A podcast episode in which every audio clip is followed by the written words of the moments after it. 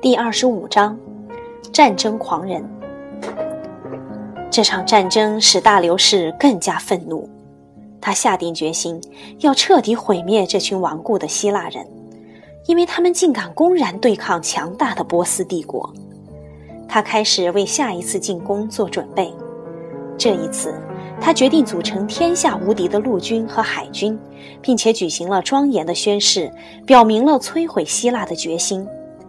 他花了好几年的时间来组建军队、筹备物资，但是他的计划被一件突然发生的大事阻止了。你猜是什么大事呢？这件事就是他死了。大流士有一个儿子，名叫薛西斯。薛西斯跟他的父亲一样，一心想要征服希腊人，所以他将父亲的准备工作延续了下去。另一边，希腊人同样下定决心不能败在波斯人手中，他们也做好了迎战的准备，因为他们知道波斯人迟早都会卷土重来。当时，雅典有两位想要成为领袖的重要人物，一个是蒂米斯托克利。另一个是阿里斯蒂德斯，你注意到没有？斯在希腊人的名字中是十分常见的。蒂米斯托克利督促雅典人做好再次迎战波斯人的准备，他尤其在意波斯人数量众多的战舰，希望雅典人也组建一支舰队。建造战舰的方案遭到了阿里斯蒂德斯的坚决反对。因为他认为这项花费是毫无意义的。人们将阿里斯蒂德斯称为公正的阿里斯蒂德斯，因为他向来都很睿智公正。但是依然有一些人想要驱逐他，因为他反对雅典建造自己的舰队。这些人支持蒂米斯托克利，他们等待着陶片流放日投票日的到来。你应该还记得我在前面提到过这个制度吧？它是克里斯蒂尼在公元前五百年左右设立的。投票日当天，有一个不会写字的人刚好请阿里斯蒂德斯帮他投票。这个人并不认识阿里斯蒂德斯。阿里斯蒂德斯问他要写谁的名字，这个人回答说：“阿里斯蒂德斯。”阿里斯蒂德斯没有告诉他自己是谁，而是继续问他：“你为什么想要赶走这个人？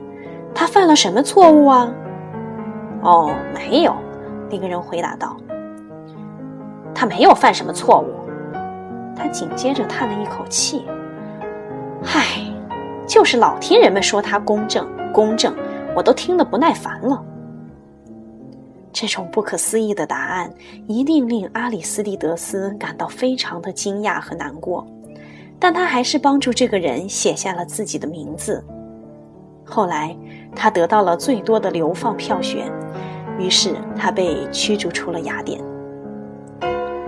对阿里斯蒂德斯来说，遭到流放似乎并不公平，但对整个雅典来说，这是一个幸运的决定。因为蒂米斯托克利可以按照他自己的想法，让雅典人继续为战争做准备。事实证明这样做是对的。后来，蒂米斯托克利跟阿里斯蒂德斯一样，也遭到了陶片流放。不过，这已经是很久以后的事情了。雅典人建造了一对三排桨战舰，并且将希腊所有的城邦都联合起来，大家达成了共识。只要战争爆发，就合力抗敌。在马拉松战役过去十年后，即公元前四百八十年，强大的波斯帝国集结了来自帝国各地的军队，准备再次进攻希腊。这一次，他们的士兵远远超过了前一次的十二万人。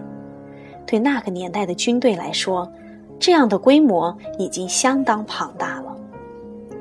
波斯军队在行军的过程中，遇到了一个很像宽阔河流的海峡，它刚好横在波斯军队的必经之路上。你现在可以在地图上看到这个海峡，它现在的名字是达达尼尔海峡，在当时它叫赫勒斯旁。达达尼尔海峡足有一千六百米宽，上面没有桥梁，那时候也不可能建造出那么长的桥。薛西斯让士兵们把船拴在一起，连成一排，把木板铺在船上，这样就搭成了一座桥。他的军队也可以穿过海峡了。这座桥刚搭好，就遇到了暴风雨，桥被摧毁了。薛西斯火冒三丈，他命令全军像惩罚敌人或奴隶那样抽打达达尼尔海峡的海水，然后他下令重新造桥。这一次很顺利，水面风平浪静，他的士兵们平安地渡过了海峡。薛西斯的军队简直太庞大了。他们分成两个纵队，日夜兼程地走了整整七天，才全部渡过海峡。薛西斯的军队沿着海岸航行，紧跟着部队前进。最终，他们全部到达了希腊北部的高原。他们从希腊北部往下俯冲，气吞山河，势不可挡，一直杀到希腊腹地。这支庞大的军队已经所向披靡，似乎没有任何事物可以阻挡。